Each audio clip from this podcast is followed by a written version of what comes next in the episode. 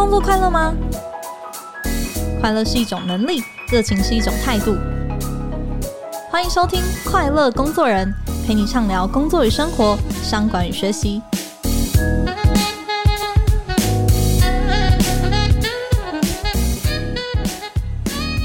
大家好，我是 Cheers 快乐工作人的记者邵敏。想要问问大家，你曾经在下班之后收到主管的 Line 吗？劳动部去年的统计就指出，哦，有超过二十四趴的工作者在下班之后呢，都接过公司的电话啊、App 的通知啊，或者 Line 的讯息等等哦。那其中呢，更有十四趴的人呢，在当下就立即执行他的工作。那我相信不少听众朋友都有过这样子的经验哦，可能在睡前呢，诶，手机震了一下。一看哦，是主管深夜传来的讯息啊，当晚马上就睡不好了，或者是说，哎，终于等到了周末啊，人在外面旅游啊，结果突然收到这个主管的 email，然后也不知道该不该回应，那原本出门玩的这个兴致也被打坏了。那面对这种困扰呢，台北市政府的劳动局曾经在粉丝专业上面分享了三招来回应。那第一招呢，哎，是询问可以工作时间在做吗？第二招呢，是跟主管说，诶，要帮我算加班费哦。然后第三招呢，则是反问主管说，诶，我在家处理工作，这个出勤记录要怎么记呢？那听完这三种回答哦，不知道你有什么感觉？我觉得多数人呢，可能还是会怕，真的这样回哦，在主管心中这个印象分数可能就要被大扣分了。但是呢，主管真的不该在下班时传任何的讯息给员工吗？今天呢，我们邀来的来宾哦，他不止很熟悉这个议题，还把它当成了一个研究在做。这位来宾就是中山大学人力资源管理研究所的所长纪乃文教授。那纪教授呢，长期研究工作情绪、工作行为以及团队管理等等，指导的学生呢非常厉害，连续十二年年年都夺得了论文的奖项哦。那在二零一八年呢，纪教授跟他的学生蔡怡金就以“主管下班别赖我”这一篇论文，探讨了下班之后。用通讯软体交办工作对员工到底会有什么影响？那也获得了管理学报年度最佳论文奖。今年呢，也再度获得联电的论文奖哦。今天呢，我们就要来跟纪教授聊聊他在研究中呢有哪些发现，跟他有什么建议。欢迎纪老师。好，邵明好，然后快乐工作人的听众大家好，我是中山大学人管所纪南文，那目前是兼任我们所的所长。老师好，谢谢你今天从高雄哦跟我们远端来连线哦。刚刚谈到您早在这个二零一八年这个研究哦，就是很白话，主管下班不要赖我，真的是一句话，其实说出蛮多上班族的心声。我们就诶蛮好奇，老师你在什么样子的机缘之下会想要研究这个主题呢？嗯哼，好，嗯，我自己在带学生的时候，我们蛮喜欢从就是现象或是他个人的一些职场的体验，我们来找论文的题目。那这篇文章从呃刚刚尚明讲的是我学生宜金的硕士论文。嗯，我们其实早在二零一五年的时候就构思了这个题目，那我们二零一六年把它做出来嘛。那我们那时候看到一个蛮有趣的现象，就是台湾。在那个时间点，就是一些新闻媒体，像什么联合报啊、工商时报等等等等啊，有一些论坛都在讨论说，到底下班之后用 LINE 交班工作这件事情，算不算是加班？嗯。那同一个时间点，欧盟的蛮多国家，像什么德国、法国、意大利等等，他们也在讨论类似的议题。那时候在讨论一个概念，叫做离线权，叫哦 right to disconnect，就是你可不可以下班之后就不要管。公司有关的一些事情是好，所以那个时候呃就蛮有趣。我们发现说呃不只是台湾，其实欧盟的国家也在谈这些事。那我们就想说，是不是可能呃有机会从这个角度来切入做一个题目？那那时候的调查很有趣，大概超过哦不到啦，不到半数，但是接近半数的企业觉得下班之后用这种 LINE 交办员工公事。它不算是加班这样子，嗯，所以我们希望说，看看能不能从另外一个角度去探讨，这种对于组织来说很方便的事情，会不会对于员工造成额外的一些身心的负担或是影响？大概是这样。嗯，刚刚听到这样子的现象，其实从二零一五你们就观察到，其实也七年了。我想这两年来，因为疫情之下，就是远端工作又更加兴盛，这种上下班时间更不明确，因为大多数的工作可能真的都是透过网络啊、通讯软体等等丢过来了，可能不像以前你在办公室，你坐在那边，老板可能来找你，那种才算是上班的这种感觉。会不会说现在的研究大家听起来好像又更有感了？呃，我觉得其实有一个观察到一个蛮有趣的趋势啦，因为我们在二零一六年那个时候，我们就做出这个题目嘛。当年我们有参加，就是应该是全国管理硕士论文奖啊。不过那时候已经的这篇文章的时候得到佳作啦。啊，我原本想说，哎，他好像有些实务意涵，他有一个最佳实务贡献奖，其实也没有得奖。所以我那时候想说，会不会企业界还没有意识到这件事情，它对于员员工带来的影响？那确实像少敏说的，呃，我们后来观察到，大概随着资讯科技不断的演进，然后主管可能真的越来越觉得用赖教办工作这件事情很方便，而员工可能也越来越感受到说这件事情破坏了他们下班时间的休息，乃至于工作跟家庭的平衡。所以，我们这篇文章才会在二零一八年，就是诶已经有两年时间得到一个管理学报论文奖。那甚至在今年，就是从管理学报的哦，就是一些学术期刊。里面选出几篇论文再来做评比，最后又得到联电的经营管理论文奖。所以我们的判断是说，这个议题应该真的是随着啊，我们讲疫情的关系，在家工作或是远距工作的趋势，导致于工作跟生活的界限越来越模糊，所以这样的一个议题越来越受到人家的重视。嗯，可能员工现在已经蛮有感了，但是老师你刚刚也提到，可能企业未必真的有意识到有影响嘛，所以谈这样子的议题其实还没有过时哦。我们今天可能就要来探讨一下，说，哎，老师在你的研究里面呢，你发现这件事情到底对企业跟对员工最主要负面的影响会是什么？我觉得主要是大概一体两面啦。对于企业来说，绝对是好处比较多啦，嗯，啊，特别是所谓的弹性跟迅速回应。的一个状况，那特别是有一些公司，比如说哦，面临到一些紧急的问题，又或是说它可能是呃跨国企业啊，它的可能要跟比如说海外的总公司啊要有一些联系，又或者说哎，它的主要客户都在国外，有一些时差，所以很有可能他们接到总公司来的信件，或是说来自客户的一些紧急要求，都是下班的时间，所以在这样的状况下，赶快用 Line 来作为。联系的工具啊，赶快请员工，有点像接力赛的一个方式，把工作接力下去，其实是非常有弹性的一个做法啦。嗯、那当然，对于企业来说，这是非常快速回应问题的一个方式。对，好，但是我们说一体两面，其实，在企业或是主管方便的背后，你用 LINE 交办工作这件事情，是破坏了员工下班后的。休息时间。那我们这篇研究有引用一个理论啊，叫做努力恢复模式。那这个概念我白话一点讲，就是说人其实有所谓的内在资源这个概念。你可以想象一下，每个人的身体里面都有一个电池啊，就像我们手机有电池要充电一样。那每个人的电池有些比较大颗啊，你的能量比较多，有些能量比较少。好，那你。在工作，你投入的每一些事情都会是耗损你的能量嘛，就像你的手机一一直在耗电一样。所以，当你呃下班之后离开工作，呃，努力恢复模式告诉我们，就是你如果要能够充电，你要把你的电池充满，你就是不要再。啊，从事一些会耗损资源的工作，所以举个例子，如果你是做那种体力的工作，比如说你是建筑工人，好，你一整天都在工地，你耗费的是体力的资源，那你下班之后你就不要再做耗费体力的工作。嗯。但如果你是脑力的，我们讲所谓的知识型工作者，你上班你可能花的是你的。注意力、你的认知的能力、集中力，啊，或者是说我们讲情绪，哈，你投入一些情绪，啊，跟你的顾客互动等等，所以你下班之后就是不要再接触这些跟工作有关的事情，你才能够把资源恢复。嗯，那如果资源没有好好恢复，会发现，就像我想大家应该有这种经验，就是你带着一个没有充饱电的手机出门嘛，然后一整天一下就没电了，你也是很惊慌。大概像这种状况，就是当你缺乏资源的时候，你就很难控制自己的。行为、工作的效率啊，甚至控制自己的情绪等等。所以下班后，我们用 LINE 交办工作，你就是在破坏员工的充电的时间。所以我们才是从这个角度来做切入。所以，呃，如果员工下班之后不能好好恢复的话，嗯，就是我们有短期来说，你可能就会让他觉得很疲惫嘛。那长期来说，还会对身心造成一些嗯不可磨的一个伤害啊，比如说就是我们说头痛啊、胃痛啊、一些身心的疾病等等，大概是这样的一个负面的影响。嗯，对，老师刚刚这个提醒其实也蛮好的哦，就是关于我们每个人身体里面的这种电池哦，体力啊，你耗的脑力啊，甚至是你的情绪，其他都是可能是分成不同的电池在做储存的哦。但是如果短期来说，哎，好像只是传个讯息，可能只是稍微耗一下电，但是如果破坏那个充电的机制，它可能就没办法正常的恢复回来哦。这个听起来其实真的是蛮值得警惕的。老师有分类，就是在研究里面有去分类说，不同讯息的类型对人的影响有什么样子的不一样吗？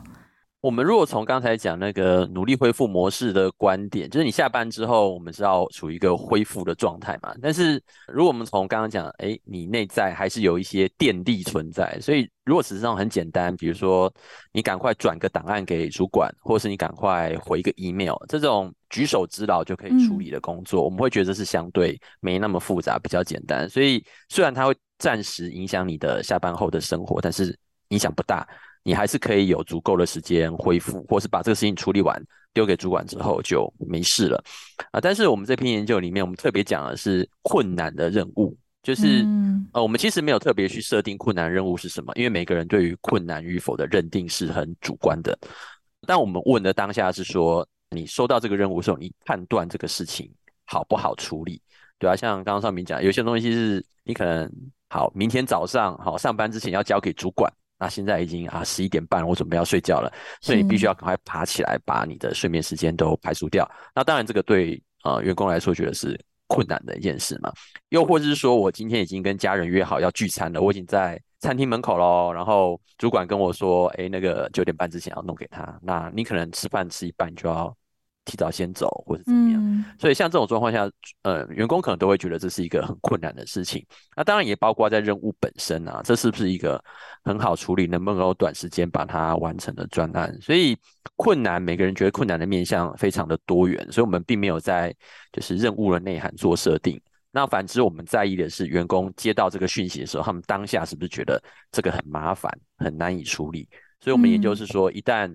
我们认定这个任务是非常麻烦、很困难处理的时候，就会引发一系列负面的影响啊，大概是这样。嗯，所以其实主管在传出这个讯息的时候，他不一定好判断说这个任务对于员工当下到底是不是困难的。也许他看起来是举手之劳，可能是员工能力很容易所及的，但也许当下员工不方便，或者说人其实呃在处理其他的事情。那就会其实造成很大的心理压力，即便是一个举手之劳。对，我们通常会觉得说，主管完全不判断这件事情啊，对他们来说，他们就好，就反正丢给你再说，然后他们也不会去想这些事情。对，嗯，所以我们会希望这篇研究其实可以带给主管反思啦，就是我们等下会稍微谈一下，就是给主管的一些建议这样。嗯，多少就是多一层，就是你自己。做一个这个任务到底困不困难的判断，这样子，那也很好奇哦。如果说是部署跟主管关系比较好啊，可能很多主管也会觉得，哎，感情不错，好像比较紧密，是不是传来也会就是减缓这种负面的影响？老师你怎么看？呃，我觉得这个应该是我们这篇研究最有趣的一个部分啊，就是邵敏刚才讲的是跟我们原本的预期，我们原本的想象应该是这个样子，因为我们有用了一个。应该是叫电子通讯模式吧，就是呃，这个模式在告诉我们说，今天你收到一个人的讯息的时候，你对于这个讯息有什么反应，取决于你跟这个人的关系好坏嘛。所以，如果你今天收到一个很 close 的人讯息，你可能会比较开心哈。一开始我们想象是这个样子，所以我们最起初的预期是说，哦、呃，当呃，主管跟部署有一个良好的关系的时候，也许部署收到这样的一个交办的任务，不会有太负面的反应，这是我们原本的想象。嗯、但是后来我们做出来结果是完全相反的哦，就是今天当部署跟主管有很好的关系的时候，他们的负面反应反而是最大的。对，那我觉得可能稍微讲一个有趣的啊，就是。我们这个结果做出来之后，后来在很多电视的益智节目里面，哈，都还有引用我们这一篇文章，这样像《全明星攻略》哈，这个节目他们还考来宾说，哎，请问，如果依据主管下班别赖我这篇研究，那当接到主管下班后的困难任务的时候，是关系好的员工还是关系不好的员工会有比较负面的反应呢？还考来宾，我觉得蛮有趣的啦。那我们的结果做出来是，反而是关系好的员工反应。比较大，就负面反应比较大，嗯、对，所以这个虽然跟我们预期不太一样，但我们有试着去找寻一些文献，提出可能的解释啦。是，那大概有以下三个可能的说法，这样子。那第一个是因为我这边讲的关系哈，叫做呃领导者跟部署的交换关系。那这种关系建立在几个面向，就是互相信任，嗯，互相尊重，然后彼此对于这段关系是认为是认定是有价值的。好，所以如果从这样的一个角度来切入，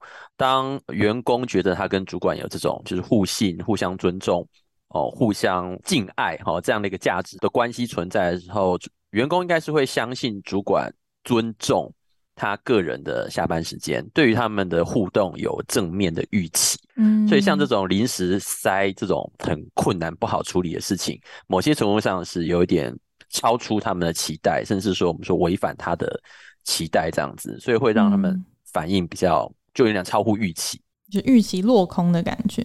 哎，第一个可能性。那第二个可能性是，也因为说彼此的关系是很密切、很 close 的。你可以想象一下嘛？你你有一个关系很好的主管，所以你当然是想要跟他维持长久的关系。所以虽然说他临时塞了一个很麻烦的任务给你，比如说哈，你现在在，然后你可能要开车去约会了，哦，但是这个事情来了，然后这个主管对你来说还蛮重要的，所以你可能也不能置之不理，所以你只好当下就把他扛下来了哈，你可能也不好意思拒绝他。好，这是另外一个可能性。所以虽然说你接下来，但你心里面其实是有一些些情绪的起伏。好，那第三个是，也因为你们关系很好。如果今天你们关系很差，就算了，我就随便做做，反正 交差了事，我也不在乎你嘛。嗯，不怕老板对你的看法。对对对，那现在比较大问题是你跟他的关系是不错的，而且你也希望能够跟他 maintain 这段关系，所以你可能也不能随便做一做啊、哦，所以你可能也需要多花可能。备两倍的时间来做准备，所以像这些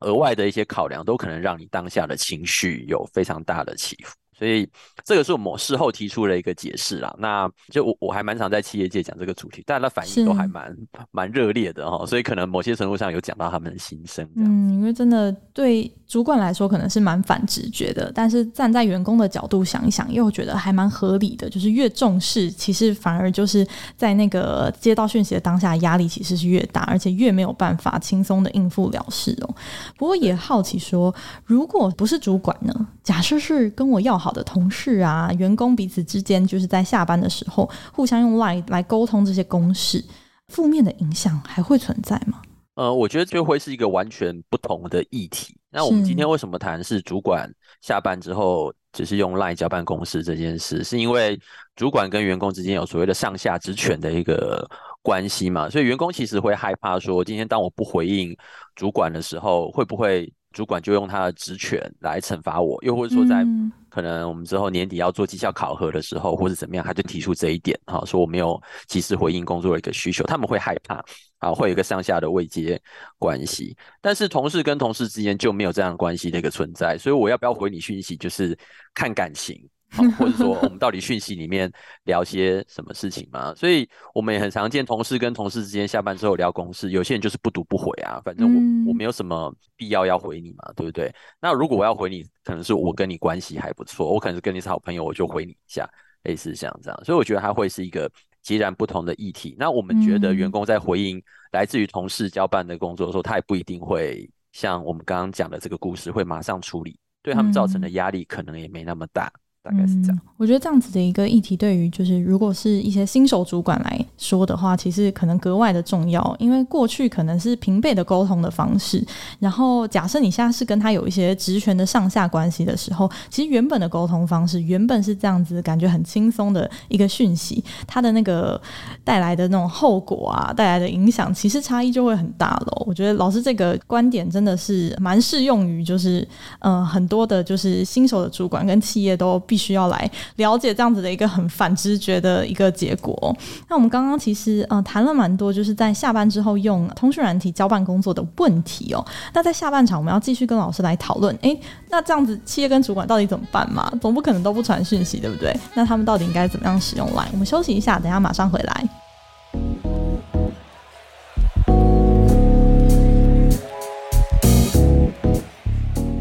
各位听众朋友聊聊哦，转眼间就要迈入二零二三年了，诶，你现在的电力值剩下多少呢？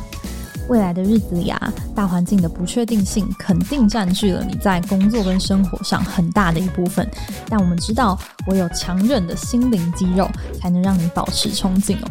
这次呢，我们不谈国际趋势，不谈景气荣枯，我们想要邀请你参加专为杰出领导人充电的影响力年会。十二月七日，我们将用创新的 PDCA 策展，为你打破思维限制的墙，并邀请多位走在时代尖端的影响力人物与你交流互动。在迎接二零二三之前，让你充饱电力，再次大胆出发。邀请你立刻前往节目下方的资讯栏，把握限量席次。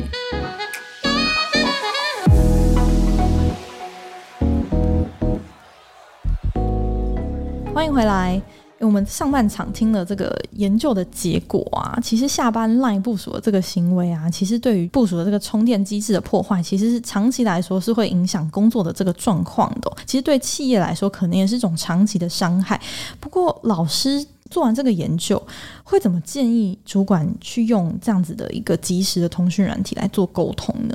呃，我想如果从实务的角度来说，我们建议主管下班之后不要传讯息给部署。恐怕有点难以实行啊，所以我们的想法大概有以下几个。首先，第一个就是，我觉得你要先让部署有一个心理的预期，你不要忽然丢给他，因为，嗯，如果你平常没说，我们下班之后，我们一定是，这是我们自己的时间，我们一定会安排，比如说陪小孩子去出去玩，或者说我们陪小孩子去补习、接送小朋友之类的，你会有很多的自己的安排。所以，如果你没有先说，你临时交办。然后你去打断他目前的一些规划，就会造成影响。所以我们的第一个建议是，你一定要先让你身边的部署先大概知道说，我们最近可能很忙，可能下班之后，也许我会啊、要请大家帮忙一下，所以请你们呃特别留意一下，先让心里面有一个预做准备。所以当你接到主管的一些这样的一个任务的交办的时候，你比较不会有很大的反弹。那另外一方面，嗯、那如果说部属有预期到说，哎，主管告诉我们这个礼拜我们要赶一个 project，大家一起在赶，比较忙哦。那我可能最近这个礼拜晚上我就先不要排，就是出去玩那种，就是你很难排开的啊一些事情，像约会啊等等等等。嗯，那我觉得重点是那个啦，因为现在有一些公司我觉得不错，他们在下班之后，如果你用 Line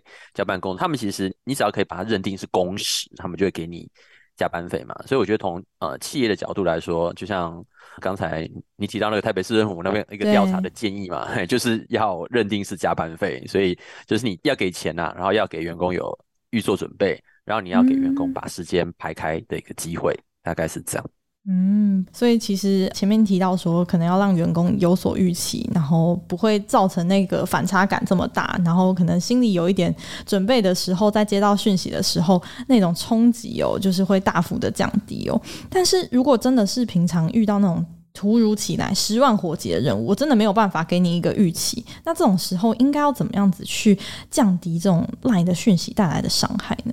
好像我在企业界讲这个主题，我有时候会提醒主管说，今天为什么这个任务会变成十万的火急啊？那为什么这个任务没有办法在上班的时候，对，就把它做完？会不会其实我们主管有一些些责任在那边？对，嗯、所以我觉得应该理想状态，我们应该是把所有事情都在上班时候给做完嘛。那如果说真的十万火急，上班时候做不完，这个时候呢，我会提醒大家，就是下班之后再继续加班来做这件事情啊、呃，不会只是。部署的事情，你主管也有责任啊、哦，所以呃，通常我们常常会看到一种状况，就是哎，主管下班之后丢个 line 过来说，哎，我明天早上要这个 PPT PowerPoint，你赶快赶出来给我。然后主管丢给你这个讯息之后，好像就没事了一样。所以我通常会告诉主管说，真的这个东西叫十万火急的话，那你也有责任，你要跟部署一起来做，一起来分担。嗯、所以通常像我自己在。系所我们也是当主管嘛，我们最近在在办一些大型的活动，我们也是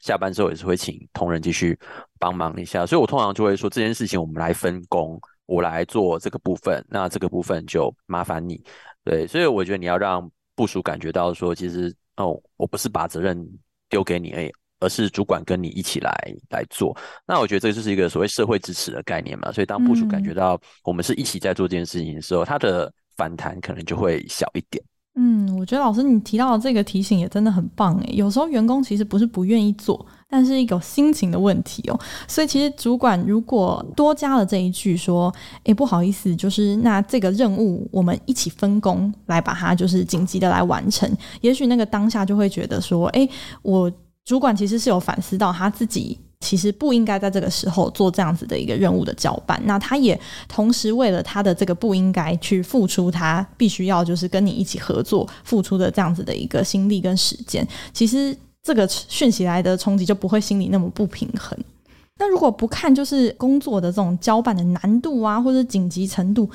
主管有没有可能单纯从他的讯息的这种用字遣词，这种像是标点啊，甚至加个表情符号啊等等，去让这个讯息感觉有温度，然后去降低这种就是负面的冲击呢？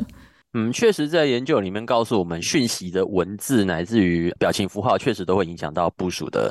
情绪的起伏，哈，也可以传达某些程度上传达主管自己的情绪。但是这个效果如何，会取决于第一讯息你是如何传达嘛。所以，比如说你是用命令的语气，对啊，像你刚刚讲标点符号，有时候我们就会用惊叹号，对不对？或者说，哎。好，请在明天给我句号就没了。哦，这种就觉得是一个对很命令式的一个讯息，而且听起来就是主管觉得这是你的事情，你我命令你做完，明天给我，那这个部署感觉就会不好嘛。对，那当然如果说在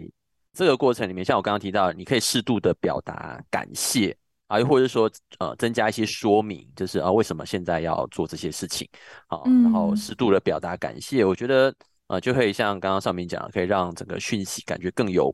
温度一点。那再来就是这个讯息本身是不是真诚，还是很虚伪？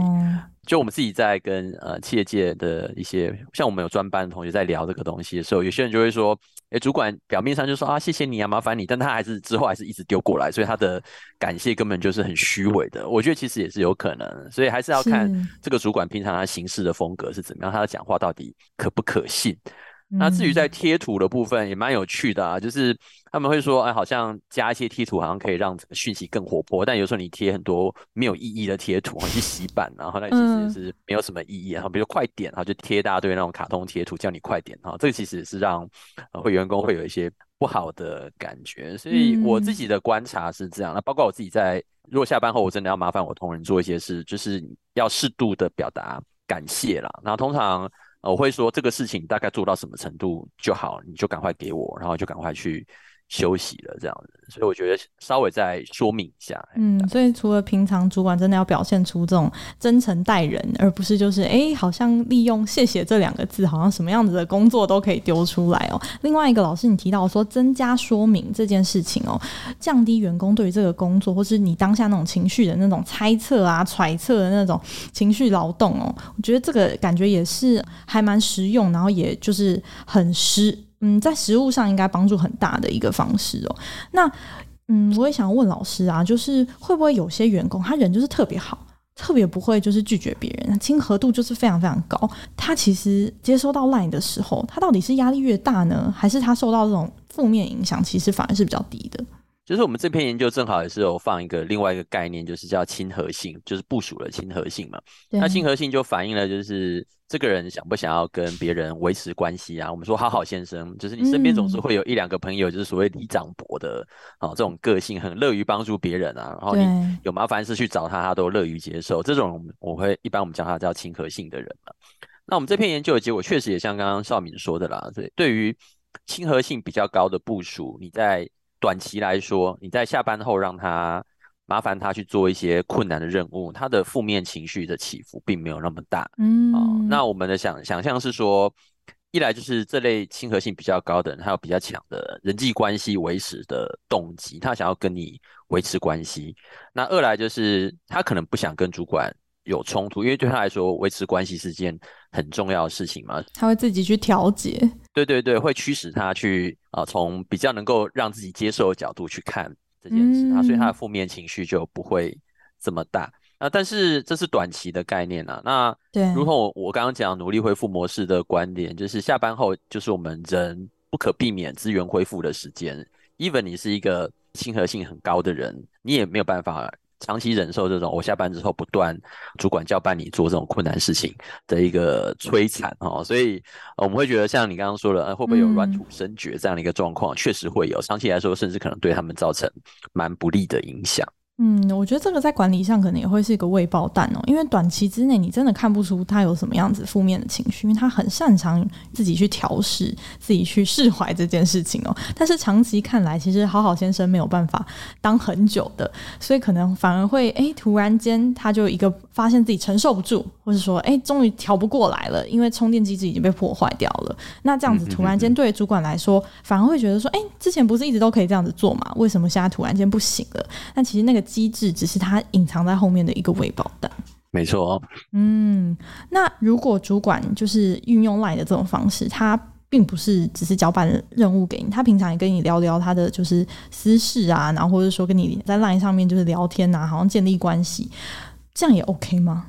嗯，我觉得非常不适合、欸，哎，非常不适合。对，因为我自己的观点，如同我刚刚说的、啊，就是今天。部署跟你就是有一个上下职权的关系嘛，所以今天你讯息传过来，不管你真正的用意是什么，我我真心想要跟你建立关系，或者是说我想要跟你聊聊天，甚至聊私事，嗯、那我们都不知道部署怎么去解读这件事，因为对于部署来说，他看到这个讯息起来，他就会有一个压力要去回应回应主管嘛，所以即使我并不想跟主管聊。这个事情，但是他是主管传来讯息，好像不回应也有点奇怪哈，所以他可能还是会吓到，啊赶快起来回个几句话，回个贴图也好。那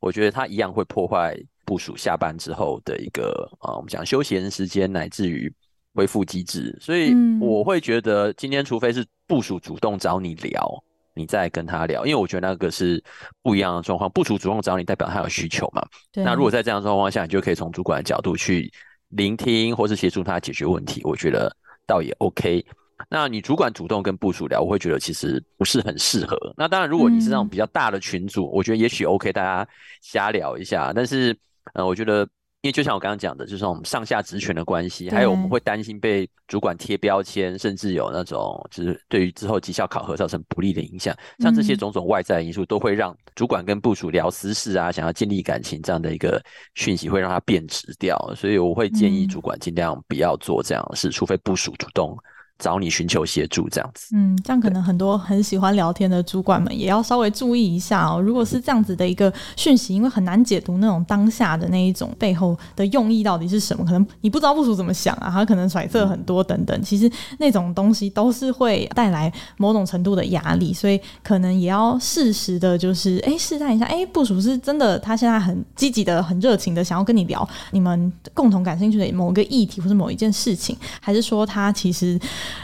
心里已经在酝酿，说：“天哪，我到底该怎么回？” 就是主管这样子的一个想要跟我闲聊的一个举动哦。所以其实这个背后的利益良善跟你的行动可能不一定可以就是挂钩在一起哦。那不过现在就是很多的公司啊，基本上都会建立赖的群组，就是 for 工作上方便哦。其实我自己观察，台湾蛮多企业其实都是用赖在做彼此的沟通哦。那对于就是呃公司要使用群组这样子的一个前提之下，老师有没有什么一些可以给企业的建议呢？好，我想讲一下长期的状况，因为我们一开始有提到，我们二零一五、二零一六那时候，欧盟有一些国家在推所谓的离线权这个概念。那目前已经很多欧盟的国家有正式立法通过所谓的离线权。那我想我的建议大概就是以下几个。首先，第一个，像我刚刚说的，就是如果真的可能有这样的需求，身为主管，你自己应该要知道。我们最近业务量比较多哦，所以可能大家下班之后还要再做一些事情，那你就预先让部署知道，让他们可以预做准备，包括把事情排开，或是说在心理上可以做一下准备。那第二点就是在呃交办讯息的同时，你不要只是命令，最好要稍微说明一下，嗯、就是我为什么今天找你，因为有时候部署会觉得说，哎，某某就我们同事好几个，你为什么只找我啊、哦？原因是什么？所以你要稍微去解释一下，可能某某他，哎，我交办他做另外一件事情喽。那这件事情我们分工之后，我交给你，嗯、所以让他们知道这个前因后果，会比较容易接受。那再来就是可以适当说明一下这个为什么这么急啊、哦？为什么非得要我现在马上处理？你可能也是要把它讲一下这个重要性在什么地方。那当然，我觉得最重要一点就是表达感谢啦，嗯、因为我常常说部署没有欠你，然后所以就是今天他愿意帮忙你做这件事情，我觉得他是帮你一把，所以我觉得你身为主管表达感谢，我觉得是蛮正常的一件事。嗯，好，那第三个建议就是主管也要一起分担啊，就是像刚刚讲了十万火急的工作，那 怎么可能只给部署做？那不是很奇怪嘛？所以应该是这些事情，主管本身可能要以身作则，你 take 掉一些比较麻烦的。啊，比较难处理的部分，所以我通常会说这个东西我来，然后这个部分就麻烦你来处理，看什么时候给我，哈，类似这样这样，所以让部署感觉到说，哦，虽然这个东西很困难、很麻烦、十万火急，但是主管也一起跳下来，因为我们都认同这件事情真的要赶快处理。所以如果是这样的话，反而呃，我们在看这个讯息，它的负面影响可能就没有这么大。好，那最后一点就是回回应到刚刚讲那个亲和性的部分啊，就是我觉得主管有一个倾向，就是有些人好用就一直用 哈，就是用好用满这样子。我今天我知道丢给这个人哈，我知道少敏是好好先生，我丢给他他就不会处理，所以我就一次又一次，我每次事情都就丢给他，反正他会做好给我这样子。但是主管可能要从另外一个角度想，他是牺牲他下班后的休息时间，也许你正对他的身心造成不可磨灭的影响。像我身边就有类似像这样的学生或是朋友都有，他们到后来就是，比如说一直长时间在熬夜做，就是主管临时交办的事情，或者是说他可能在外面，就是比如说当老师哦，今天主管请他帮忙开这门课，他就去开，哈，主管请他支援这门课，他就去开，所以变成是一般我们教授的教学时数啦，一周，那他可能就是我们的两倍啊，类似像这样，所以这个都是我们说。你不能只叫好好先生去处理这种困难的任务啊，大概是以上四点。嗯，不过听起来员工主动的，因为有时候主管真的不自觉，或者他不知道那条界限在哪里，员工主动去画出那个界限，是不是其实也蛮重要的？对，但是就像一开始你你提到一个例子，就是你要如何去委婉的表达，所以我可能会觉得说。如果你最近比较忙，或是你下班之后有一些事情，你要照顾家人还是干嘛，也可以适时的让你主管知道，主动回报你的情形。对对对对对，让他知道说哦，可能最近这阵子可能下班我真的比较没有办法，不是说我不想就是接你的工作，而是我最近这下班的时候我可能有一些事情，但是这个时间以外我可能可以帮助你，我觉得也可以让主管先知道这样的一个状况。总之说就是从主管或部署的角度都让彼此有一个预期了，那我们就可以让这件事情啊、嗯呃、比较圆满一点。嗯，所以其实从嗯、员工的角度，可能不要去畏惧，主动的去回报主管，就是你工作的情形、沟通工作的分量啊等等，就是进度等等，那互相有一个彼此的了解。不过我觉得听完今天老师整个的分享起来，其实真的是主管有蛮大的责任哦。第一个其实是应该回过头去反思说，诶，为什么这些事情不能够在上班的时候做？那能不能稍微判断一下，停下来判断一下，说，诶，这样子的任务是不是对员工来说现在是情绪负担非常大，是非常困难的，是不太适合说在这个当下去跟他沟通，能不能留到明天的上班的时间再去做这样子的一个沟通？那再，如果假设真的是非得要说这样子的一个讯息的话。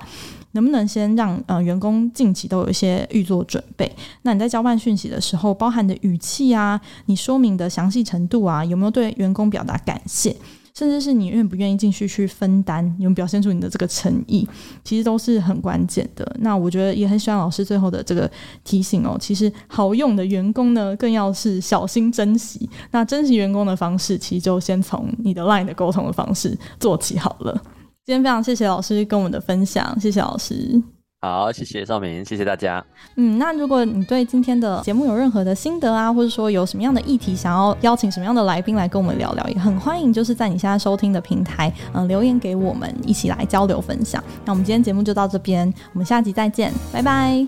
拜拜。